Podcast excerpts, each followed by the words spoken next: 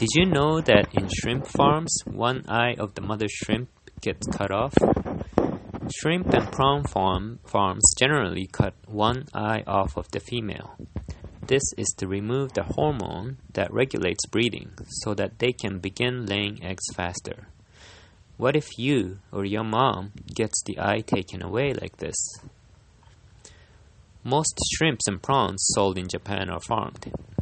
Over 90% of shrimps and prawns sold in Japan are imported, amounting to about 6 billion shrimps and prawns imported every year.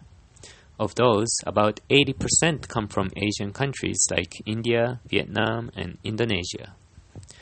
Almost all of them are farmed, so you can assume that the majority of shrimps and prawns eaten in Japan come from aquaculture farms in Asia not conducive to natural breeding in aquaculture environment.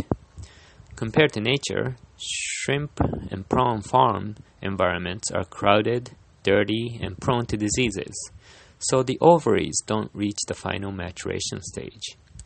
To force them to breed, nevertheless, it has become common to brutally remove the eye stalks that contain the gonad inhibiting hormone female shrimps and prawns get their eyes removed. Young female shrimps and prawns get their eye stalks cut off with heated forceps or get their eyes sliced open with knives and the internal content squeezed out with fingers, all without anesthesia. Shrimps and prawns feel pain too. In Japan, three out of four people seem to think that shrimps cannot feel suffering. But it's been scientifically proven that crustaceans do feel pain as well. In Australia, for example, a business that was chopping up lobsters alive was convicted. Shrimps and prawns who got their eyes ablated get disoriented, flick their tails, and rub the injured areas. Eye stalk ablation is unnecessary. This cruel practice has been shown to result in higher likelihood of diseases among the offspring, and it's been shown that by providing high quality feed, similar egg production can be achieved without stalk ablation. This research result received the 2020 Innovation Award by the Global Aquaculture Alliance. The cruel practice is being phased out. EU's organic label has prohibited such eye stalk ablation since over 20, 10, 10 years ago. The leading farmed shrimp producer in Latin America, Seajoy, has been breeding shrimps without eye stalk ablation since 2016 by improving the breeding environment. The world's largest shrimp producer, CP Foods, also announced last year that they developed biotechnological inno- innovation to eliminate stalk ablation.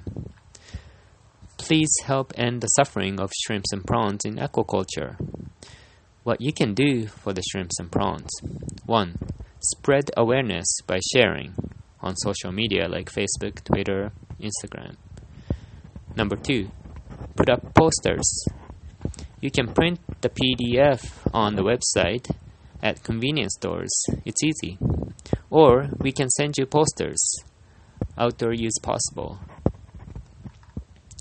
Number three, demand highest standards from certification labels. Please demand aquaculture certification labels to include non ablation as a criteria in their standards. Please demand this minimum animal welfare standard, which should be a matter of course if you think about it. By not approving such horrific practice, aquaculture certifiers could become a world leader in the industry in which animal welfare is becoming increasingly important. Please send your opinions to the most common aquaculture certifiers in Japan, ASC and MEL. Number 4. Let's reduce shrimp and prawn consumption. If we lower the consumption of farmed shrimps and prawns, there will be less victims who get their eyes taken away. To eliminate the suffering of the annual 6 billion shrimps and prawns, and of the mothers giving birth to them, let's make the choice to leave farmed shrimps and prawns off of our plates. Have a try at restaurants and recipes without animal sacrifice.